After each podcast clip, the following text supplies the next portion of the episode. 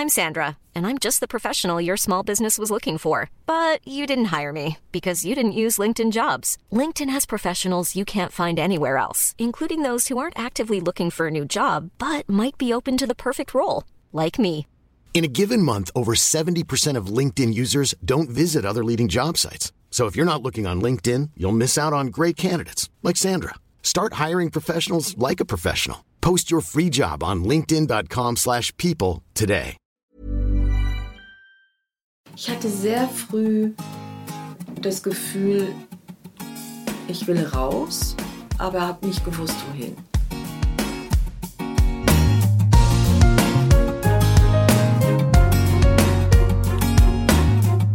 Klagen, lachen, klüger werden. Herzlich willkommen zu meinem Podcast Frauenstimmen.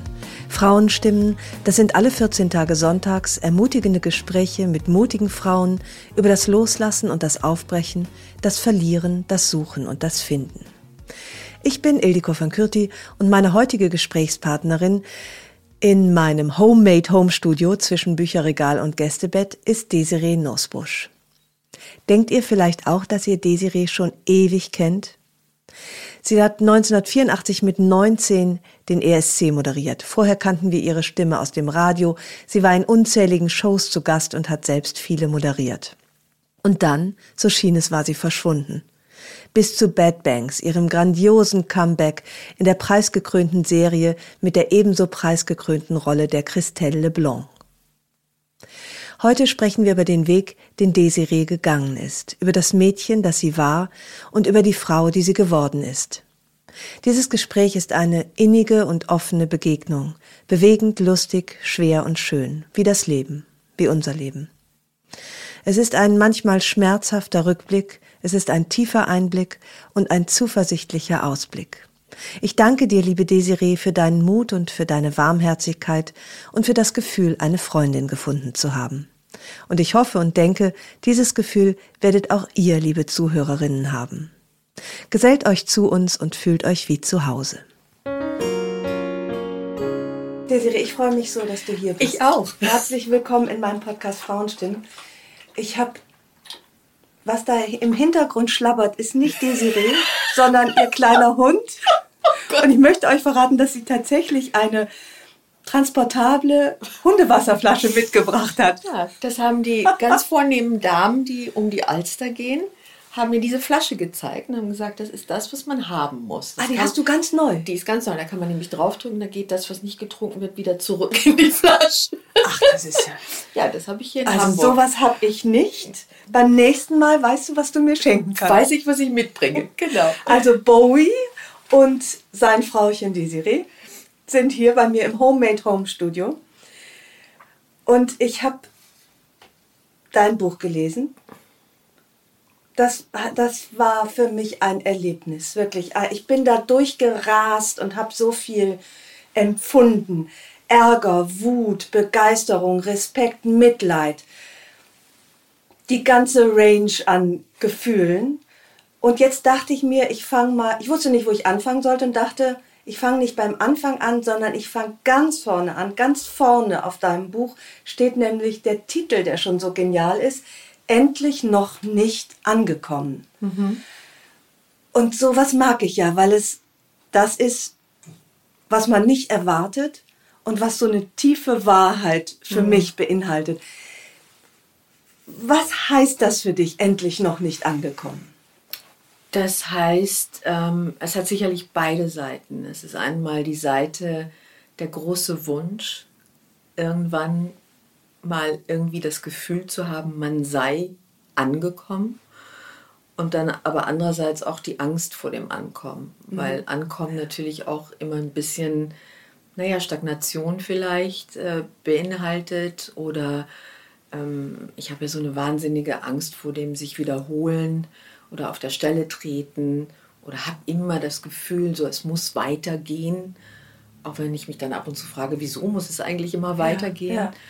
Ähm, ich glaube, das ist so eine, eine Zerrissenheit in mir und deswegen passt dieser Titel so zu mir, weil ich habe über die letzten, ich kann ja jetzt schon zurückblicken und sagen, über die letzten 30 Jahre in meinem Leben immer gedacht, wenn ich mir die Hülle kreiere, dann bin ich endlich angekommen. Sprich, ich ähm, finde eine Wohnung, die mir gefällt oder ich baue sogar vielleicht mal ein Haus und ich, ich äh, lebe dann da drin, ähm, je nach Phase in meinem Leben mit, mit Mann und Kindern oder nur mit Kindern oder nur mit Mann und musste irgendwann mir eingestehen, das ist nicht das Ankommen, was ich äh, mir vorstelle oder was ich brauche. Und insofern ist es vielleicht der Versuch, bei sich selbst ein bisschen anzukommen mhm. und sich selbst besser kennenzulernen. Und da bin ich immer noch auf dem Weg. Ja. Dein Leben oder das Lesen, allein das Lesen deines Lebens hat mich wirklich atemlos gemacht. Und du sagst ja selbst auch an einer Stelle, dass dieses viele Tun, das gleichzeitige Tun, alles miterleben wollen, dass dich das auch, du sprachst eben von dieser Zerrissenheit. Mhm. Ähm, das habe ich beim Lesen auch so empfunden. Die, wie ist das heute? Kannst du das besser regulieren?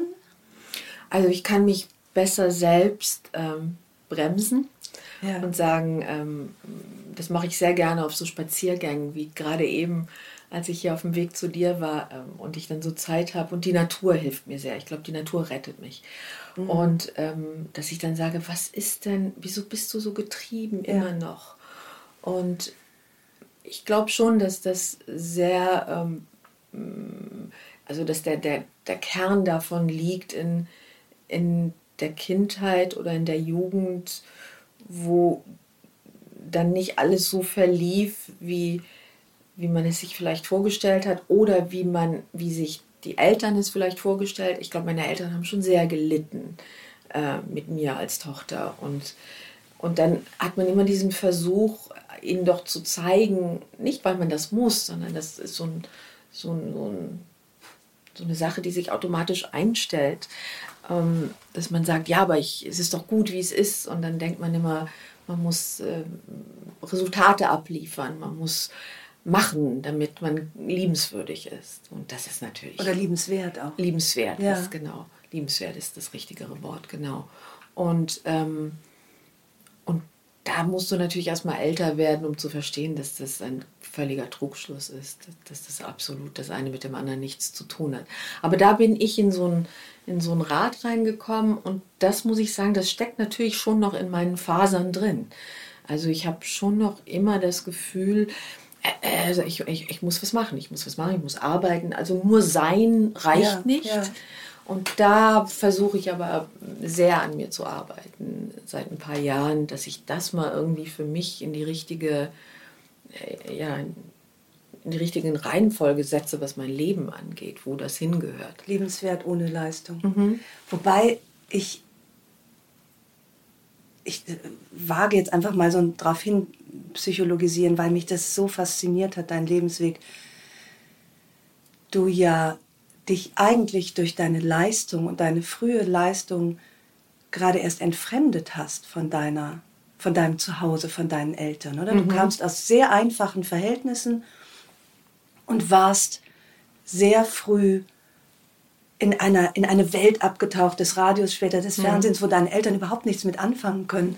Also scheint mir der, der Wunsch, über Leistung Liebe zu gewinnen, der oder nochmal der völlig falsche mhm. Weg. Letztlich warst du ihnen genau dadurch verloren gegangen, oder? Oder die Fremdheit zwischen mhm. euch war dadurch entstanden. Genau, und ich meine, meine Eltern, ähm, also ich komme nicht aus einem Zuhause, wo, wo das, was ich heute auch noch tue, dass das so irgendwie etwas war, wo man hingeeifert hat und man dachte, das ist ein Ziel, was man erreichen will. Ich glaube, also ich glaube schon, dass meine Eltern, meine Mutter lebt noch, äh, Gott sei Dank, dass meine Mutter auch heute stolz auf mich ist. Daran zweifle ich nicht. Aber ich glaube, hätte hätten meine Eltern auf einer Liste ankreuzen können, was sie sich für ihre Tochter oder ihre Kinder wünschen, da wäre ganz bestimmt nicht Schauspielerin drauf gewesen. Ähm, da wäre mhm. drauf gewesen, irgendwie Ärztin oder Anwältin, Dinge, die ich ja auch wollte. Ja, ähm, ja. Studieren, äh, ein bisschen mehr auf Nummer sicher gehen, ein bisschen mehr planbarer sein Leben gestalten. Insofern dieses Entfremden kam natürlich zu dem Konflikt noch dazu. Und umso mehr wollte ich natürlich beweisen, macht euch keine Sorgen, das geht alles gut, das ja. ist schon gut, was hier passiert, auch wenn es es nicht immer war. ja, ja, ja.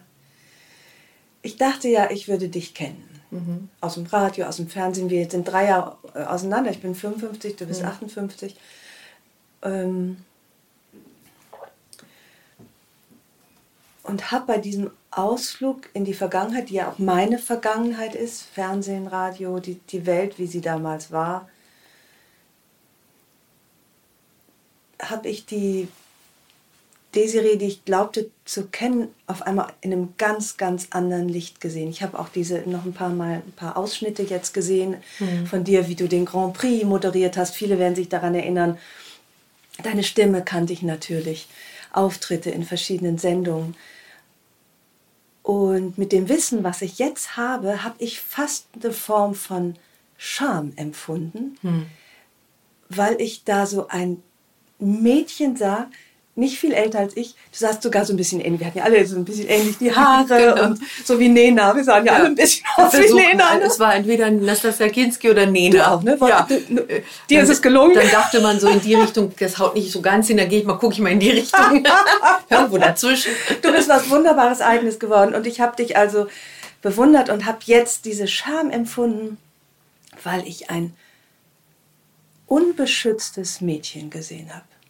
Das hat irgendwie mich so berührt, wie du da in eine Welt, äh, unbeschützt, weil deine Eltern natürlich auch überhaupt keine Ahnung hatten, mhm. wie du da in eine Welt geraten bist, die dir so viel Chancen eröffnet hat, aber auch ganz viel genommen hat. Ja, also ganz bestimmt. Ich habe ich hab ja sehr oft, wenn ich gefragt wurde, ähm, so rückblickend, ähm, ob ich eine Kindheit oder eine Jugend hatte, dann habe ich immer so in meiner naiven Art vor ganz vielen Jahren dann immer gesagt, nein, weil eine Jugend, Kindheit hatte ich bestimmt, aber eine Jugend, du kannst nicht beides haben. Du konntest nicht das, was ich gemacht habe, haben oder leben und parallel unbeschwert auf irgendeinem äh, Schulfest äh, zum ersten Mal irgendwie einen Jungen küssen oder so. Ich sage jetzt ja. mal, ja, ja. das passte einfach nicht äh, zusammen. Ähm, das war nicht machbar. Insofern, also ich, ich, ich wehre mich dagegen. Ähm, ich, bin kein, ich, ich, ich bin kein Opfer, überhaupt nicht. Das möchte ich auch. Ähm, also ich habe schon mich da irgendwie ähm, ganz gut äh, rausgekämpft aus gewissen Situationen. Teil, Teile haben oder Phasen haben länger gebraucht, als, als mir vielleicht lieb war. Aber die Welt an sich, ich meine, sie ist ja nicht, sie ist sicherlich anders geworden und wir sind, viele Dinge sind an die Öffentlichkeit gekommen und viele Dinge sind heute viel, viel besser und aufgeklärter und Gott sei Dank die Generation der jungen Frauen und auch jungen Männer ist heute viel weiter, als wir das vielleicht damals waren. Aber nichtsdestotrotz, wir sehen es ja heute noch. Das ist einfach ein, ein, ein Business oder ein Beruf, wo wo es so sehr um, um, um Selbstwertgefühl geht, um Verunsicherung, um bitte, bitte lieb mich und ich will mhm. doch geliebt werden oder bin ich gut genug. Es sind Leistungen, die nicht messbar sind. Es ist nicht wie im Sport, wo wenn ja, du ja. neun Punkte kriegst, ja. Äh, weiß man, du bist die Beste oder mhm. was weiß ich, je nach Sportart. Und deswegen ähm, merkst du ja die ganzen Skandale, die heute noch ans Tageslicht kommen. Es hat sich ja nicht wirklich für die Zeit der Jahre nicht so viel verändert. Das ist ein gefährliches Business, was das angeht. Also wenn du damit mit Selbstzweifel schon reingehst, ist die Gefahr sicherlich groß, dass dir gewisse unschöne Dinge passieren. Also ich, wenn ich dich sehe damals, dann frage ich mich heute, hattest du ein sehr großes Selbstbewusstsein? Oder eine sehr große Naivität oder war das beides? Erzähl mir mal, was haarsträubend, dieser Vorfall mit Franz Josef Strauß, wenn du den mal ganz kurz erzählen kannst, den ich so gar nicht mhm. lustig finde, aber so sprechend für diese Zeit und für deine mhm. einerseits Chutzpe und andererseits Blauäugigkeit. Äh, ja, also ich saß, ich war zu Gast in einer ähm, Unterhaltungs-, großen Unterhaltungsshow, die moderiert wurde von Fuchsberger, äh, Jochen Fuchsberger, und war ein Gast von mehreren. Und unter anderem saß in diesem, auf dem, dem berühmten Samstagabend-Couch, sage ich jetzt mal, auch eine junge angehende Beamtin, ich glaube, sie hieß Annemarie aus Bayern, die ähm, die Aussicht auf die Stelle verloren hatte, weil man ihr sagte, sie sei übergewichtig. Und, ähm, und sie fragte halt, ob das denn richtig sei, dass das so gehandhabt würde. Darüber wurde gesprochen in der Sendung und Fuchsberger sagte dann, da fragen wir doch unseren Ministerpräsidenten Franz Josef Strauß, der fährt gerade, was weiß ich, von links nach rechts und hat ein Autotelefon. Es gab ja noch keine Handys.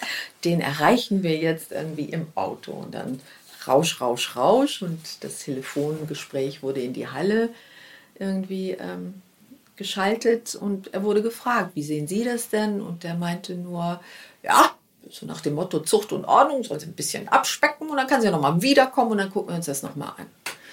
Herzlichen Dank, weiterhin gute Fahrt, Applaus in der Halle und weiter im Programm. Und da kam ich dann vielleicht in einer etwas vorlauten Art und Weise, aber ich war 15, ähm, habe gesagt, hör mal, wo sind wir denn hier? Also was soll denn das? Habe dann versucht zu argumentieren, dass das eine doch mit dem anderen nichts zu tun hat und habe mich halt eingesetzt für Annemarie. Ja, du hast gesagt, ganz viele dürften nicht mehr arbeiten, genau. wenn es nach Gewicht ging.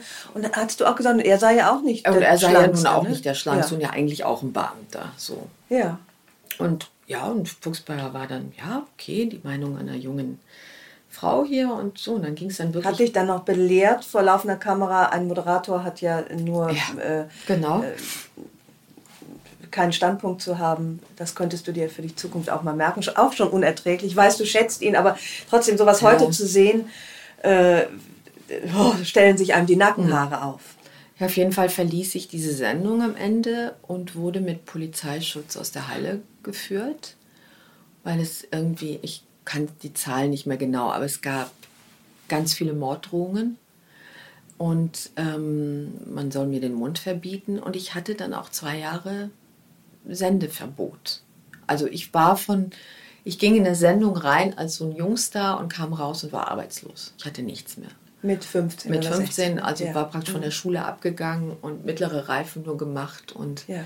weil ich auch dazu gezwungen wurde und ähm, ja. ja, und dann dachte ich mir, super, ist ja toll Weil gelaufen. du einen dicken Mann gesagt hast, ja. das Weil ich mich für uns nicht. Frauen eingesetzt habe damals ja. schon. Ja. So. ja, ja, ja. Und jetzt kam, ja, war ich naiv, war ich äh, selbstbewusst. Bewusst, selbstbewusst war ich nie wirklich. Aber ich habe immer, das habe ich von meinem Vater, ich habe immer einen wahnsinnigen Sinn für Gerechtigkeit gehabt. Und da gab es dann auch ohne Rücksicht auf Verluste. Mhm. Da bin ich dann auch mhm. Wände hoch, Barrikaden also wenn's, wenn Schwächere irgendwie ähm, äh, auf denen rumgehackt wurde, da sah ich immer rot.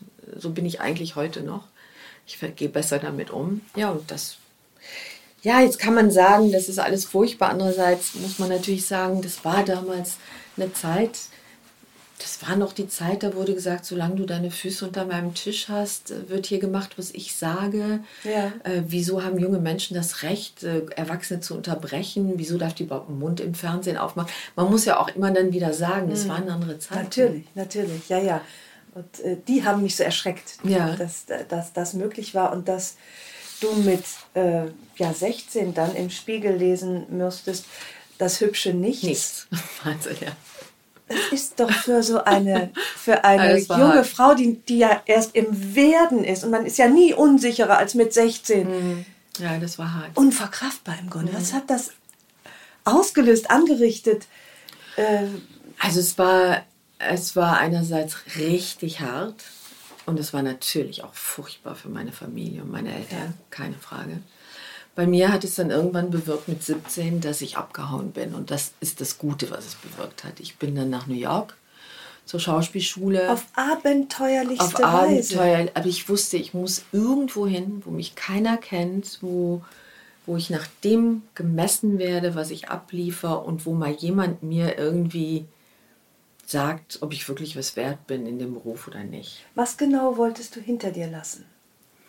Diese diese, diese Beurteilung von außen der Menschen, die mich nicht kannten. Also ich, und ich, ich war irgendwann. Ja, aber du hast ja dann keinen kein, äh, Beruf im Labor gesucht. Du bist ja, nee. wolltest ja weiterhin ja, jetzt muss man dich ja, der Bewertung stellen. Andere, ja, klar, ne? weil ich natürlich auch, äh, ich natürlich kannst du, kann man jetzt sagen, sie hätte ja zur Schule wieder zurückgehen können. Aber das wäre für mich so ein wahnsinniges Scheitern gewesen, mhm. jetzt zurückzugehen, da wo man mir nahegelegt hatte in, einer, in einem Gymnasium, wo man mich entlassen hat mit dem Satz, jetzt machen Sie mal die, Ihre Spielereien da und wenn Sie erwachsen sind, können Sie ja wiederkommen. So. Wo ich so oh, denke, ja. so, äh, und dann ja. hätte ich gedacht, das ist jetzt so richtig zurückgekrochen kommen und sagen, ihr hattet alle recht, ich bin kläglich gescheitert. Ja, das stand mal auf ja, der Stirn. Und macht mir jetzt richtig das Leben noch ein paar Jahre schwer und wenn ich Glück habe, kriege ich ein Abi. Ja. Da habe ich gedacht, da muss ich einen anderen Weg gehen. Und ähm, ohne richtigen Plan. Also einen Plan hatte ich nicht, aber ich wusste, ich will lernen, ich will weiterkommen, ich will erstmal weit weg und verstehen, was mit mir ist und wer ich bin. Weil ich war, ich hatte den Stempel altklug, vorlaut, frech, nichts. Ich musste zum Teil diese Worte nachgucken und nachschlagen, um herauszufinden, was sie eigentlich heißen. Ja, ja. So richtig. Ja. Und du hattest auch schon, da, da hattest du auch schon äh, eine Nacktszene gehabt in dem Film. War das schon gewesen? Das war schon, das war auch mit 16. Also auch das hast du schon das, alles schön alles, bedient, ne? Ich war so richtig ja. so am Nullpunkt angekommen. Genau. Also es konnte eigentlich nur noch wieder hochgehen ja. oder ja. oder ich weiß nicht was. Ja. Mhm. Und dann hast du dich nach Amerika getraut. Mhm. Ja. In so einer Mischung aus Flucht vor dem Alten und Neugier auf was Neues, Größeres. Anderes. Ja, es war also ein großer Motor war natürlich auch, ich war auf einem klassischen Gymnasium gewesen, hatte Latein, in Luxemburg war das damals noch so. Hatte ich auch. Und ich mhm. hatte dadurch kein Englisch. Ah. Das heißt, ich hatte dieses unfassbare Handicap. Ich konnte zwar super Französisch und mittlerweile dann auch Deutsch und, und Latein und Luxemburgisch, aber ich hatte kein Englisch. Und dann habe ich gedacht, wenn ich jetzt nach Paris zur Schauspielschule gehe, hm, wenn ich jetzt nach New York gehe, mache ich schlage ich zwei Fliegen mit einer Klappe, dann kann ich auch Englisch lernen. Und das war so ein großer Motor. Und, gesagt, und dann komme ich wieder, dann kann ich auch Englisch. Und so.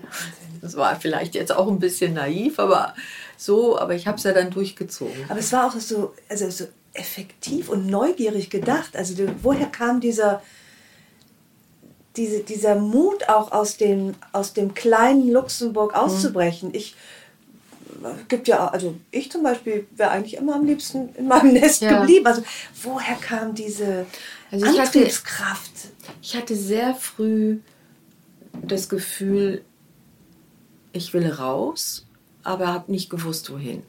Aber ich wusste, es muss irgendwo etwas geben, was, wo man sich, sagen wir mal so, fairerweise muss ich es so ausdrücken, wo es okay ist und wo man sich die Zeit nehmen kann, sich mehr Gedanken über das Leben zu machen. Mhm, ich mhm. fand das alles sehr festgefahren. Also jetzt komme ich natürlich aus einem Land, damals wie heute immer noch, hat sich sehr verändert, aber wo die meisten Menschen als Ziel hatten, Beamte zu werden und schon sehr früh, wirklich sehr früh, das ist kein Spruch in der Schule, sich ausrechneten, wenn sie für den Staat arbeiten gehen, ähm, wann sie dann in Rente gehen können und dann können sie endlich leben. Ah, ähm, ja. Das war sehr früh so in unserer Erziehung auch ja. mit drin. Das Ziel war, du gehst und arbeitest für den Staat. Ob du ja. jetzt irgendwie Lehrerin wirst oder irgendwie Beamtin. So. Und ich dachte immer, es ist alles so festgetackert. Es ist alles so wo ist denn da noch so Raum? Ja. Vielleicht will man ja was anderes machen. Ja. Und dem einen gibt es Sicherheit, der anderen, die andere fühlt sich eingesperrt. Genau, und ich ja. dachte so, es kann doch nicht sein. Es nahm mir so ein bisschen sehr früh schon so gefühlt die Luft zum Atmen. Aber wirklich sehr früh schon. Ja. Schon mit 10, 11, Mit 10, 12 11, 12 dachte ich schon, also der Lehrer zum Beispiel, mein, mein Klassenlehrer, ich habe äh, immer, wenn es um Auf, Aufsätze ging, hat am Anfang immer gedacht, ich, ich würde irgendwo abschreiben. Und, und ich sagte, nee, wieso denn? Ja, das, die Gedanken, die ich so formulieren würde oder ähm, auch das Deutsche, was ich schrieb, das wäre nicht passend zu einer Zehnjährigen aus Luxemburg. Und dann habe ich gesagt, aber ich lese sehr viel und ich las natürlich hauptsächlich auf Deutsch. Und deswegen ja. konnte ich die Sprache auch verhältnismäßig gut für ja. jemand, der aus Luxemburg kommt. Und habe mir natürlich sehr viele Bilder auch aus Büchern dann vielleicht mal geklaut oder, oder ausgeliehen. Ähm, also es war schon immer so die Gedanken, sich über das Leben und den Sinn des Lebens machen. Und oft wurde mir dann immer gesagt, du hast nicht genug zu tun, Arbeit mehr, dann kannst du dir nicht so viele Gedanken machen, Ja. so ungefähr. Ja. Und das war, glaube ich, das mich getrieben hat. Ich rede ja heute noch für mein Leben gern. Zum Glück. Zum Glück. Es ist irgendwie so, sich Gedanken machen, Ja. Austausch. Ich finde das so ein Geschenk, dass wir Menschen die Sprache haben und uns austauschen können. Und du hast uns, nicht nur die Sprache, sondern Sprachen. Ja, aber das ist- unzählige. Das empfinde ich wirklich als großes, großes Geschenk, wo ich immer so denke, das ist doch das, was das Leben ausmacht, Kulturen kennenzulernen oder wie, wie denken andere Menschen. Und da muss man halt, ja, das war halt, weiß ich, komme aus einer Familie, da ging es wirklich drum, wie schaffen wir es finanziell an, an, ans Ende des Monats. Meine Eltern hatten diese Zeit nicht. Und ähm, ja, Ja. ich bin da irgendwie Du anders hast, geraten. glaube ich, geschrieben, dass deine Mutter dich aber unterstützt hat im Grunde in diesem.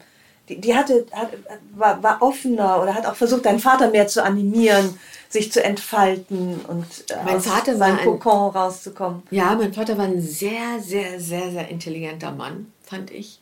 Ein, ein, er konnte in meinen Augen alles. Ähm, ein großer Redner. Ich habe mich immer gewundert, der war Präsident der, der äh, Fahrergewerkschaft und Fernfahrergewerkschaft und hat sich für die Fernfahrer eingesetzt und und ich weiß noch, dass er nahm immer die ganze Familie mit zu irgendwelchen Versammlungen, die dann in irgendwelchen Hinterzimmern von irgendwelchen rauchigen Kneipen stattfanden. Und ich weiß noch, dass ich als kleines Kind oder als junges Mädchen dann immer schon dachte, wow, wo hat er sich denn das alles gemerkt? Weil er Reden hielt. Aber ich habe meinen Vater, ich schwöre, sein ganzes Leben nicht mit einem Blatt Papier und einem Kuli gesehen. Ja. Ach, Ich habe den nie gesehen, irgendwas notieren oder aufschreiben. Ja. Ich glaube, der konnte das gar nicht. Wie macht der? Also so reden. Und die Leute haben immer gelacht. und es klang ja. aber auch immer intelligent so für meine Ohren. Also da habe ich ihn sehr bewundert. Aber trotzdem war mein Vater jemand, der ähm, nicht aus seinem Safety-Net raus wollte. Der wollte da sein, der wollte wissen, wo er abends ist, der wollte wissen, wann er in Urlaub fährt. Ja. Das war sehr. Und meine Mutter, die glaube ich. Italienerin. Italienerin, die glaube ich hat schon sehr früh, die kam zwar auf einer, aus einer wirklich sehr armen Familie und musste auch mit zwölf nach Venedig als Kindermädchen arbeiten gehen, aus ihrem Zuhause weg. Also die hat schon ein bisschen mehr so das Flair gehabt für die Welt. Aber ich glaube, das Leben hat ihr dann nicht die Chance gegeben, das wirklich auszuleben. Also die hat wohl, die hat auch ganz spät mal erzählt, dass sie als Kindermädchen in Rom gearbeitet hat und irgendwie beim Arbeiten gesungen hat.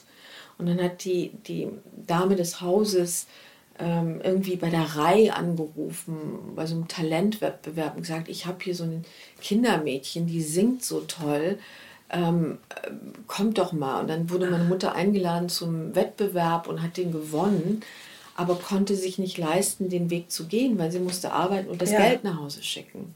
Also irgendwas war da noch, was dann auch verletzt zurückblieb, sage ich jetzt mal, Ja. und nicht erfüllt wurde.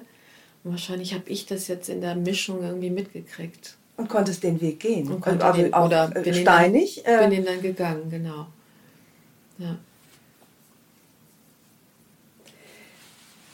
Ich habe das Bild von dir vor Augen, ich, weil ich es mir jetzt auch nochmal angeschaut habe, mit Kinski auf der Blumenwiese und am, äh, am Meer sitzend.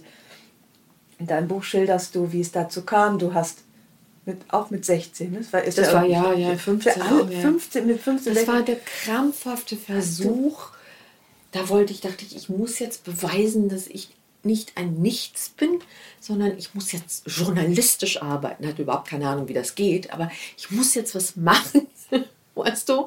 Ich, wo man recherchiert, wo man, Ja. ich muss jetzt da, ich muss einen Beruf daraus machen. So ist das eigentlich entstanden. Ja, aber du hast mit 15 dein eigenes Geld investiert, Mhm. ein Team zusammengestellt, bist nach Amerika geflogen. Äh, Du dachtest, du seist eingeladen von Herrn Kinski, er sah das anders. Ja. Dann standst du erstmal da. Ja, dann stand ich da und dachte mir, was mache ich denn jetzt? Mit 15, Mal da habe ich noch Enid Blyton gelesen. Ne? Also, Das habe ich auch gelesen. Ah gut, Habe immerhin. ich auch gelesen. Ich war vielleicht zwölf, aber ich habe sie geliebt. Ja, ja. Honey und Nanny, das war meine, meine Welt. Und Ja. äh, ja da Ach, stand ich da. Honey und Nanny meets Kinski. Ah, Verrückt, oder? Irre. Das ist verrückt. Ja, ja, das waren meine, genau, meine zwei Welten. Genau das. Das war immer so eine Flucht in irgendetwas was anders war als das, was man kannte vielleicht. Und, ähm, aber bist du auch zu Hani und Nanny geflogen?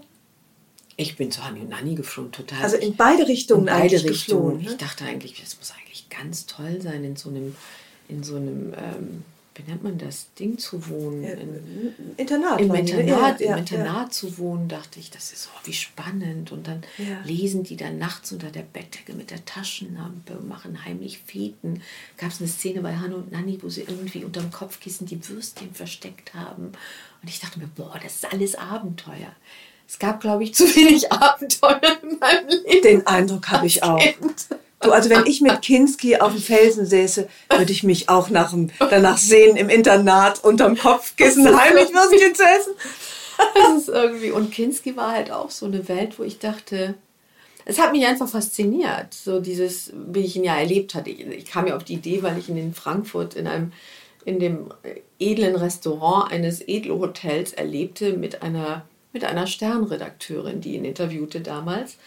Ähm, wie er sich aufregte über ein Streichquartett, was da Sonntagnachmittags spielte und auf einmal flog, flogen Roastbeef-Scheiben Richtung Streichquartett und er schrie, es ist ein Dudel auf und die klappten ihre Instrumente oh, ein ja. und haben sich noch verneigt und sind gegangen und ich dachte, wieso darf ein erwachsener Mensch sich so benehmen?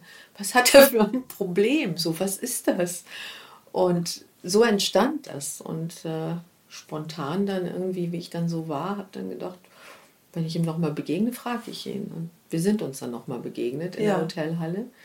Und dachte, sagte ich irgendwie, ich würde sie gerne mal interviewen, dürfte ich das? Und dann gab er mir seine Nummer und sagte, rufen Sie an. Klar, das war dann naiv, aber gut, es kam ja zu dem Interview. Und ähm, ich habe es ja dann auch bekommen. Nicht ganz so, wie ich es mir vorgestellt hatte, aber man muss dann irgendwie nur lang genug warten und dann wird es irgendwann so ein Kultur, so ein Ding. Gewartet hattest du ja unter anderem äh, ja. in seinem Haus, wo er dich nämlich eingesperrt, ja, eingesperrt hat. Halt auch so eine Probe, so, ah, hast du Angst gehabt, Einschüchterung. Aber ich sage jetzt mal ganz ehrlich, das sind so diese Geschichten, diese, diese, ich sag jetzt mal, diese älteren weißen Männer, wenn man sie heute, wenn man sie heute gerne so nennt. Ja ob das die sind, die eine Row Zero heute haben und dann Leute mit hinter die Bühne nehmen oder ob es die sind, wobei ich immer betone, er hat mich nicht angerührt, mhm. wirklich nicht. Ja. Ähm, oder die, die halt irgendeine Form suchen, junge Frauen, die sie einerseits reizen, dann irgendwie einzuschüchtern. Das gibt es alles noch. Das gibt es alles noch unter anderen Namen, anderen Formen. Aber das ist, it's out there. Ja, ja. Das gibt es alles noch. Du hast das erlebt, als es noch keinen Namen dafür genau. gab und als es. Als es noch Mentor hieß. Mentor ja. hieß genau. oder eben äh, äh, Manager, nee, Mentor. Manager, Mentor nicht, nicht strafbar war und äh, trotzdem natürlich genauso wie heute Missbrauch war und, und, und, und, und, Vertrauensverlust bewirkt hat. Und äh, wenn ich eben diese Kinski-Sache heute sehe, dann sehe ich das manchmal mit den Augen einer Mutter, wo ich denke, mhm. wenn das mein Mädchen wäre, ja. meine 15-jährige Tochter, wenn du hast... Ich äh, würde das meiner Tochter nie erlauben. Niemals. Ich daneben ja. oder würde hinter der Kamera ja. stehen. Aber das wussten meine Eltern. Ich muss da wirklich immer meine Eltern in Schutz nehmen. Das ist nicht, dass meine Eltern sich nicht gekümmert hätten. Ganz im Gegenteil. Meine Eltern waren verzweifelt zum Teil. Ähm, und hatten einfach vier Jobs und noch einen kleinen kranken Bruder zu Hause. Also das darf man nie vergessen. Ja. Und ich gebe auch zu, wahrscheinlich war es auch nicht einfach mit mir. Wahrscheinlich habe ich dann auch Dinge, die ich mir in den Kopf gesetzt hatte, eben aus Angst vor dem Scheitern immer durchziehen wollen. So. Das ist, glaube ich, dann, also ich war wahrscheinlich auch nicht so einfach immer. Was meinst du damit? Haben Sie, würdest du heute sagen, dass, dass Sie an dir auch gescheitert sind? Also haben Sie versucht, dich zu bewahren? Bist du, hast du glaub, Grenzen mutwillig überschritten, die sie dir gesetzt haben? Ich meine, also, Teenager, du warst Teenager, ja, was in der also Pubertät, ich, da, ich ja nie so ein normaler ja. Teenager war, gab es ja. halt diese Konflikte nie. Also bei mir ging es nie darum, ausgehen, spät nach Hause kommen, Diskothek, rauchen, trinken. Das waren ja nie meine Themen. Äh, das, das Leben habe ich ja nie geführt, aber meine Themen waren halt die weg sein Und danach natürlich damals mit diesem, ich werde den Namen nie wieder nennen, mit diesem Schatten an meiner Seite. Ähm, und ich merkte einfach natürlich, dass meine Eltern unheimlich darunter gelitten haben, dass sie, dass dieses normale Eltern-Kind-Verhältnis nicht mehr in der Balance ja. war. Ja, ja, genau. Weil mein Vater sagte auch irgendwann zu mir, und das habe ich mir immer gemerkt, sagte er, naja, was will man jemandem sagen, der irgendwie, ich war so jung und ich verdiente auf einmal mehr Geld als er. Und das ist schmerzvoll ja. gewesen für ihn auch ja. und für mich aber auch. Ja. Und ich habe auch immer mein Geld mhm. mit nach Hause gebracht und so. Das war ich, also, aber ich habe das verstanden. Da haben sich total die Dinge verschoben. Und mein Vater total, stand morgens um fünf auf und stieg in seinen LKW. Und ähm, ich wollte die dann auch nicht mehr belasten, als nötig war, weil ich aus einer Welt kam, die einfach irgendwie für sie nicht greifbar war. So, ja, ja, ja. mein Vater musste, er sagte ja irgendwann zu mir, ich habe zwei Jahre umsonst bei RTL gearbeitet. Und mein Vater sagte irgendwann nach zwei Jahren, du können die wenigstens mal Sprit zahlen? Ich acker hart jeden Tag. Äh, können die dir mal eine Spritfüllung irgendwie zahlen? Weil wir fahren das waren die irgendwie, bei RTL Radio. Genau, das meine ich so. Es verschob, verschoben sich halt so die Welten. Ja, und ich glaube, dass das für Eltern ähm, schwierig sein muss wenn man auf einmal sagt, da kann ich jetzt nicht mehr wirklich mitreden. Und das Einzige, was sie ja, natürlich total. hätten machen können, war verbieten. Natürlich, das hätten sie. Sie hätten verbieten können. Aber so waren sie ja auch nicht. Ja. Ich war ja dann auch die, die immer gesagt hat, ich würde das gerne machen oder ich, ich also ich war kein Rebell, das war ich nie. Ich war schon immer, ich war auch jeden freien Moment zu Hause. Ich bin eigentlich nie zu Hause ausgezogen.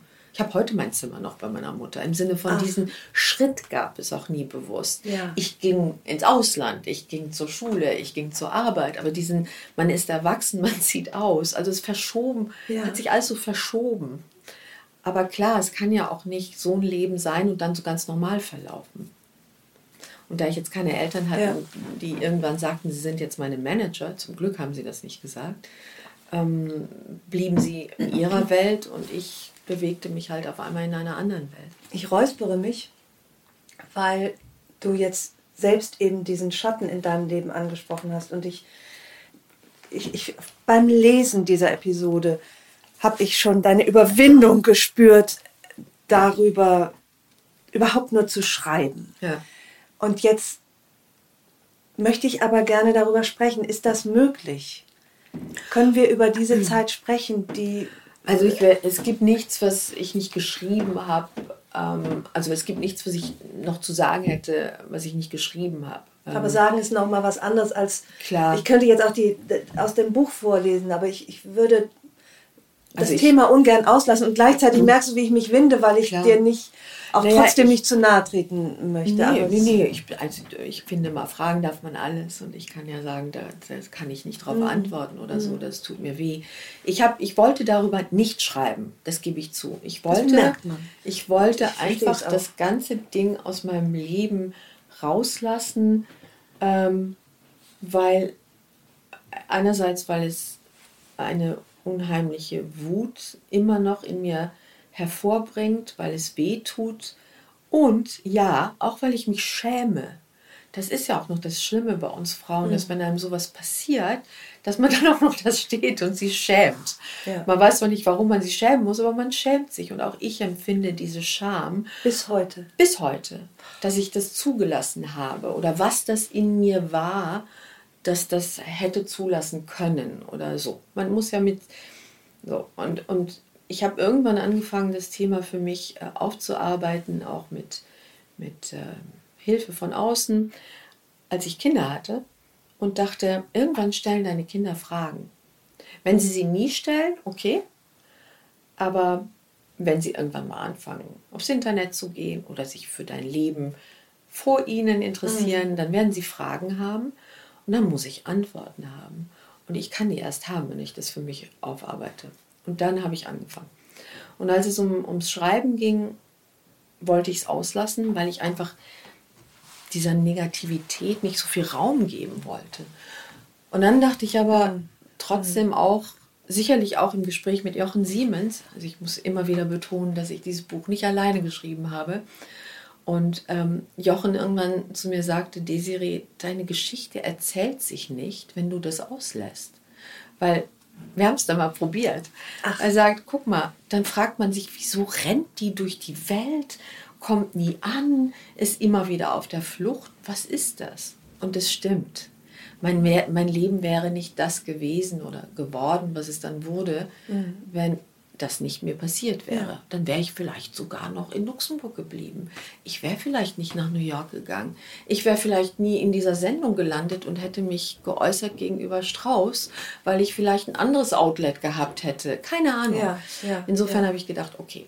Und dann musste ich auch mir eingestehen, ähm, man muss auch über diese Dinge reden. Man muss darüber reden, auch wenn das eigene Bild dadurch Kratzer kriegt äh, nach außen hin, aber für all die Frauen da draußen, die sich nicht trauen zu reden. Und für mich ist es kein Kratzer, für mich ist es wird das Bild schöner, stimmiger, vollständiger. Wirklich? Ja, schön, ja. dass du es sagst, danke. Aber es ist ja. schon, und ich meine, ich, ich, ich habe Briefe bekommen ich werde sie nie jemandem zeigen und ich werde auch nie die Namen preisgeben, aber von Frauen, die Opfer dieser selben Person waren in all den Jahren. Und es gibt einige. Ach, einige, ja. einige. Einige, wo ich es vermutet habe, einige, wo ich dachte, vielleicht könnte sein. Und ich habe jetzt die Bestätigung, die sich bedankt haben, dass ich es ausgesprochen habe, obwohl ich die bin, die in der Öffentlichkeit steht steht. Und es gibt auch die, die es einfach wegignoriert haben, die es wussten und keinen Kontakt mehr zu mir haben. Ich glaube, es hatten einige Menschen Angst vor dem Buch, als es rauskam. Ähm, aber ich hatte ja nie den, ich wollte ja nie irgendwie äh, äh, jemanden jetzt irgendwie bloßstellen oder ja, ich wollte mich ja. auch nicht rächen. Das war überhaupt nicht mein, mein, meine Motivation für ein Buch. Und was ich damit sagen will, und allein für diese Frauen, das hat sich gelohnt, dass es ausgesprochen wurde.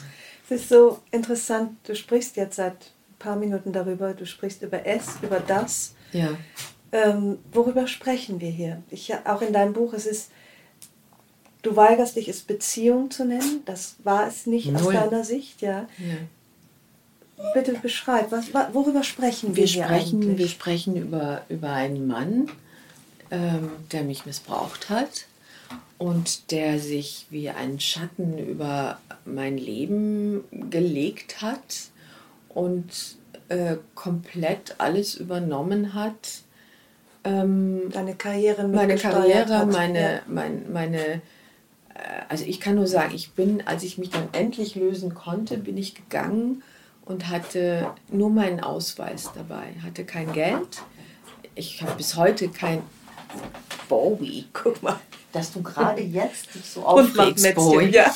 Ähm, ich bin damals gegangen und hatte nichts. Ich habe eine, eine Wohnung zurückgelassen, die ganz clever, ja, dann nicht mehr auf meinen Namen lief. Und also ich bin einfach ihn gegangen. So Milch holen geschickt und bin und abgehauen. die Zeit genutzt. Genau und dachte, war aber damals auch an einem Punkt, wo ich dachte, und wenn ich jetzt irgendwie sterbe, ist es auch okay. Also es war so, dass das war dachte, nach neun Jahren. Ja, was, ja. Wie, wie sollen wir nicht Beziehung nach neun Jahren Unterdrückung oder, mhm. oder Gefängnis eigentlich, toxischer ja. Beziehung, vielleicht kann man es kann man mhm. so nennen, das, das gab es ja noch gar nicht. Ähm, begonnen auch mit 15, 16, ja. Ja. wo er Verantwortung in deinem Leben übernommen hat, sich als Manager ausgab oder, mhm. oder und dir weiß gemacht hat, du könntest nicht ohne ihn. Genau. Was ja das Wesen der toxischen Beziehung ist. Ja, ja? ich hatte, ich konnte Den, nichts ohne ihn. Ja. ja. Nichts. Und deswegen bin ich natürlich auch immer diese ganzen, diese ganzen ähm, nach New York, dann nach Paris, nach, dieses ganze fluchtartige, immer irgendwo hingehen, war ja auch immer der Versuch, dem zu entkommen und mir dann auch zu beweisen, ich meine, heute rückblickend denke ich, was habe ich mir eigentlich gedacht? Ich meine, ich stand ja alleine auf der Bühne, er stand ja nicht neben mir. Ich habe ja meinen Job alleine gemacht. Aber wenn dir so eingetrichtert wird, dass du halt nichts wert bist und nichts kannst, ähm, ja, gebe ich zu, war auch ich ein Opfer, die das geglaubt hat. Ich dachte, jetzt habe ich dann nichts mehr. Ich bin von der Schule weg. Ähm, wenn das jetzt irgendwie zusammenbricht, was mache ich dann? Ein Teenager-Mädchen. Ne? Mhm. Ja. Ich meine, aber toxische Beziehungen sind für erwachsene, reife Frauen genauso, mhm. äh, genauso zerstörend. Äh, oder äh, ja, das äh, mag man sich gar nicht vorstellen. Und das alles doch mehr oder weniger, ja, doch unter den Augen der Öffentlichkeit. Du ja. hast gesehen, äh, erzählt eine Szene, die sich mir auch eingebrannt hat. Das war in der Kantine oder so, glaube ich, wo jemand diesen Mann am Kragen ah, ja, ja, gepackt, hat. hat. Ja, ja. Mhm. Und gesagt hat, du gehörst ins Gefängnis. Mhm. Ja, für ja. sowas gehörst du ins Gefängnis. Genau, ja. Ja. Was ja schon ziemlich fortschrittlich war für, für damals, damalige. Ne? Ja, ich habe nie verraten, wer derjenige war. Aber warum eigentlich nicht? Wer, das ist ein, wer, eigentlich ein Held, ein stiller Held, ich oder? nicht, weil ich nicht weiß, der, dieser Mensch lebt nicht mehr und ich ah, also okay. äh, und ich weiß nicht, ob es ihm recht wäre. Aber ähm, man wird es ähm, am wenigsten von ihm erwarten, weil man ein anderes Bild, glaube ich, hat so. Okay. Und äh, ganz großartig. Aber das war jemand, der eine Tochter hatte in meinem Alter und der, ja, der da im richtigen Moment schon auch richtig Farbe bekannt hat. Darf ich eine Stelle vorlesen? Mhm. Ich habe heute noch einen Kloß im Hals und Steine im Bauch, wenn ich an die Zeit von damals denke. Es sind Jahre meiner Jugend, von denen diese Person mir viele genommen hatte. Er kam mir sehr viel näher, als ich es je wollte. Ich würde eigentlich gerne bei dieser Formulierung bleiben, aber sie sagt nicht, was wirklich war. Es ist ein Satz, bei dem ich mich schwer tue, ihn auszusprechen, weil ich ihn nie im Zusammenhang mit mir lesen oder hören wollte. Ich wollte mich noch nicht einmal mehr daran erinnern. Aber ich denke an all die anderen Mädchen und jungen Frauen, die ähnliches erlebt haben, denen vor Gericht oder in der Familie nicht geglaubt wird und denen solche Männer gegenüber sitzen, die sagen, das war doch einvernehmlich oder wir haben uns doch geliebt. Nein, dieser Mann hat mich vergewaltigt. Mhm. Muss ich erstmal tatsächlich erstmal nochmal Luft holen, weil ich finde, beim Lesen dieser Sätze spürt man, wie du ringst, mhm. dir das einzugestehen. Da kommen mir die Tränen. Ja, das war, das ist auch nicht einfach. Ich habe das auch sehr erfolgreich in Anführungszeichen jahrelang ähm, verdrängt gehabt. Und es ist unfassbar, was die Seele, wozu sie auch fähig ist, ja. ähm, konnte mich, ohne jetzt wirklich ins Detail gehen zu wollen, zuckte nur bei gewissen Sachen immer zusammen, bei, bei einer gewissen Stadt und einer gewissen Produktion zuckte ich immer zusammen und dachte, wieso zucke ich immer zusammen?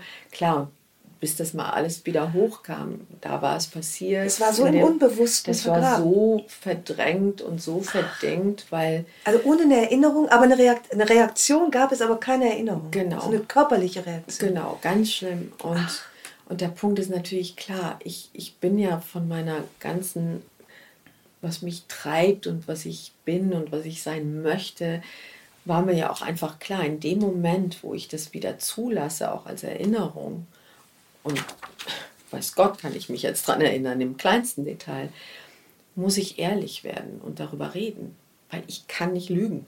Ich kann das nicht. Ich kann nicht. Und dann dachte ich mir, und dann muss ich die Wahrheit erzählen, wenn ich gefragt werde. Und ich weiß nicht, ob ich damit umgehen kann.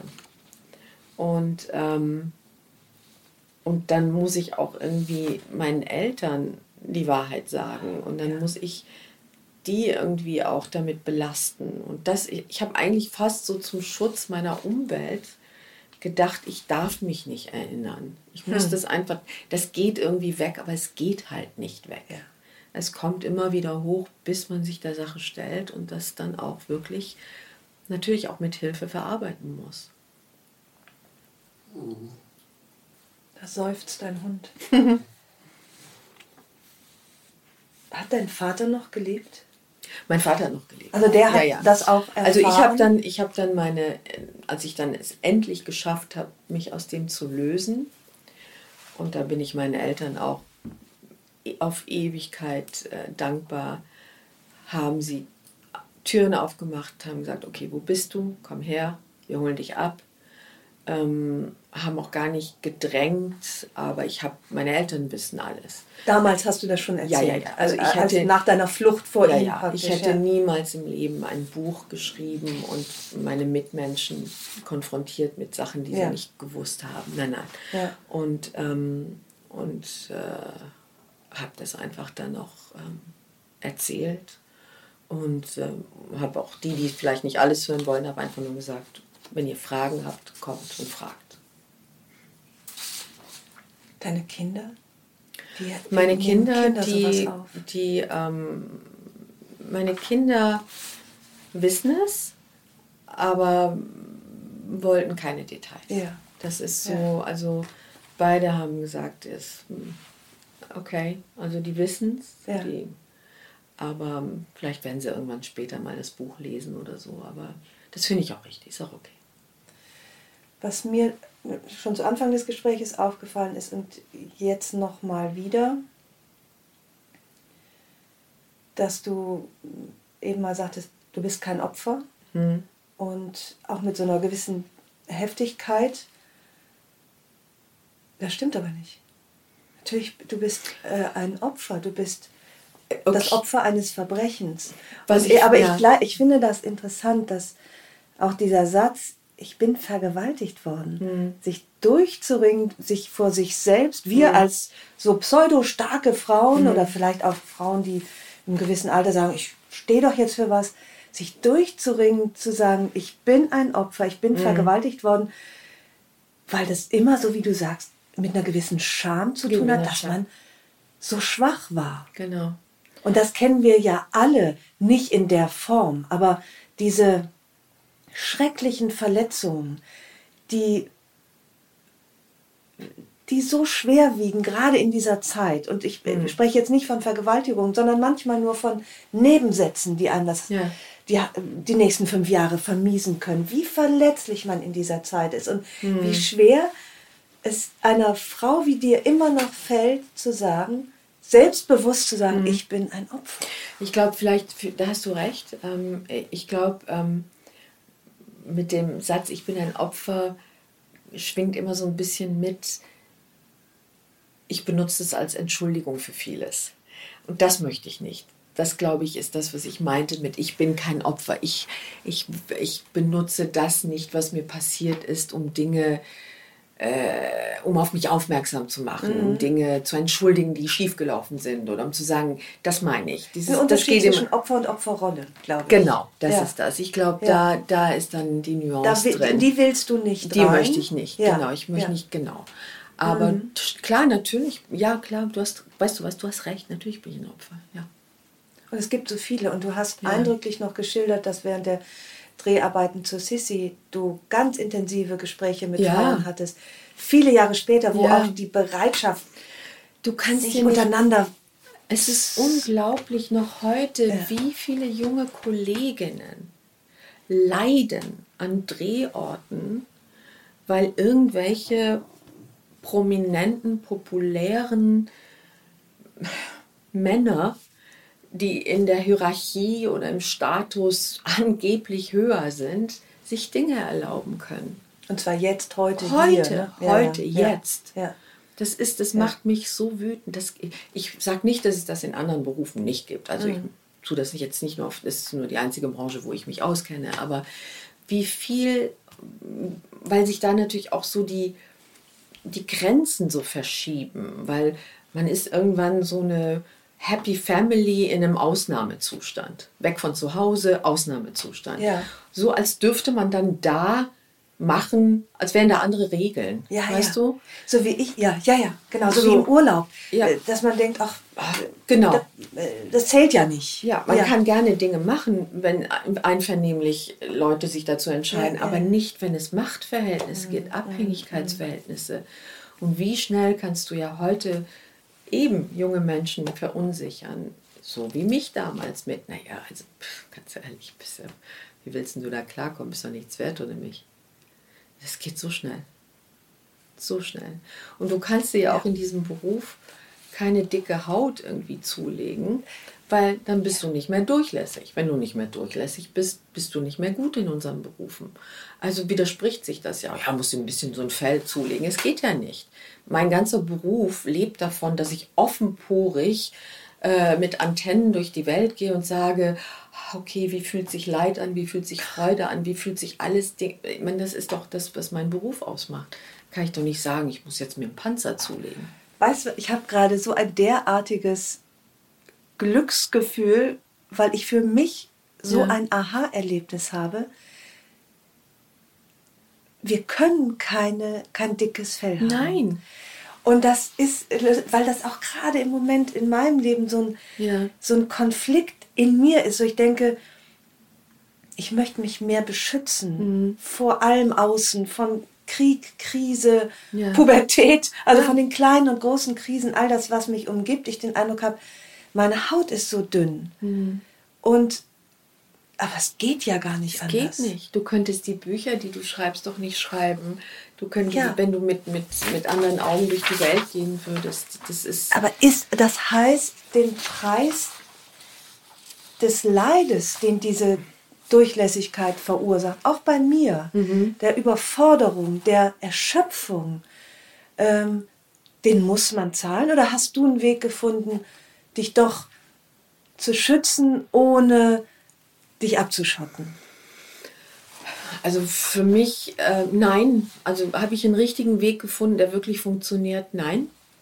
Was, was mich, ähm, was mir hilft, ist mich immer wieder rauszunehmen, ähm, wegzugehen und von außen drauf zu gucken, also nicht drin zu bleiben, nicht immer in der Suppe zu schwimmen, sondern mich einfach rauszunehmen und auch so den Nabel der Welt, den ich im Moment dann als Nabel empfinde, mhm. zu verschieben. So. Wie sieht das konkret aus? Ähm, dass ich ähm, zum Beispiel, wenn ich sehr intensiv gearbeitet habe und, und notgedrungen dreht sich auch in diesem Job immer sehr viel, man dreht sich sehr viel um sich selbst. Dreharbeiten, ist, ja, ja, sie drehen genau, sich um dich. Genau. Ja. Und das ist ja auch nicht nur positiv. Ja. Und dass ich dann zum Beispiel ich drehe mich Fall, übrigens um mich auch ohne Dreharbeit. Ja, aber das, ist, oder das ist so. Man ist ja, weil die Gedanken, das ist ja das, man, das ist ja das Instrument, was man hat, mit dem man arbeitet. Und dann sage ich jetzt mal, fliege ich. In meinem Fall ist es jetzt sehr oft Amerika, weil dort meine Kinder sind.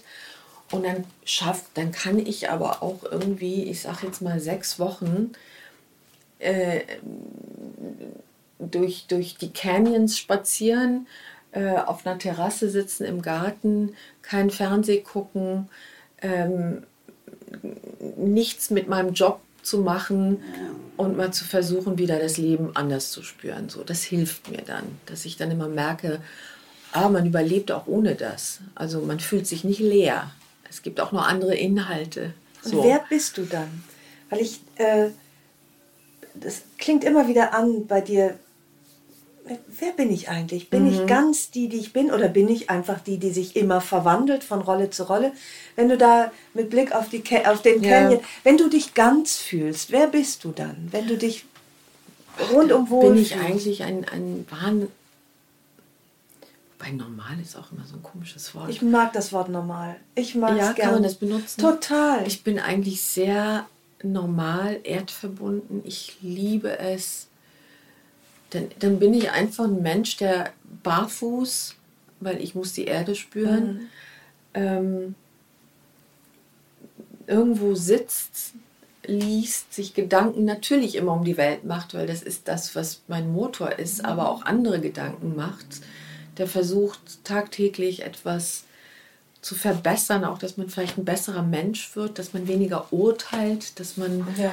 ähm, das ist noch so ein Ziel, was ich habe in meinem Leben, ich weiß nicht, ob ich es jemals erreichen werde, immer dieses, dass man nicht ungebeten immer einen Rat von sich gibt. Das ist auch so ein Ding. Ich, ich ertappe mich dabei, dass ich Ratschläge von mir gebe und dann denke ich mir, die Person hat mich überhaupt nicht um Rat gebeten. Wieso, hm. wieso maß ich so. Rat, frag mich nicht. Ich gebe dir auch so. Okay. Und weißt du, solche Sachen, dass ich mhm. dann einfach versuche, ich versuche einfach wieder so mit der Erde in Kontakt zu kommen. Das klingt jetzt total pathetisch. Nein, ich, ich weiß gar nicht, wie ich das erklären nee. soll. Aber wie mhm. gesagt, so Natur ist für mich Natur und, und, und die Vibration wieder zu spüren. Und fühlst du dich in deinen Rollen beim Dreharbeiten mhm.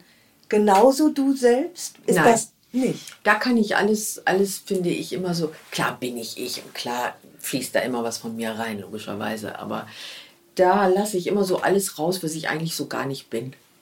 Da kann ich böse ah, ja, sein, da kann ich singen, obwohl ich nicht singe. Und da kann ich, also singen kann, meine ich jetzt damit, da äh, kann ich irgendwie äh, mondän sein, da kann ich irgendwie eine korrupte Politikerin sein, da kann ich alles rauslassen. Und dann denke ich mir einfach, das will ich aber auch eigentlich alles gar nicht sein. Das ist schön, wenn man das spielen kann. Herrlich, ne? solche Ausflüge. Ja, das sind Ausflüge in ja. andere Leben, in andere Welten.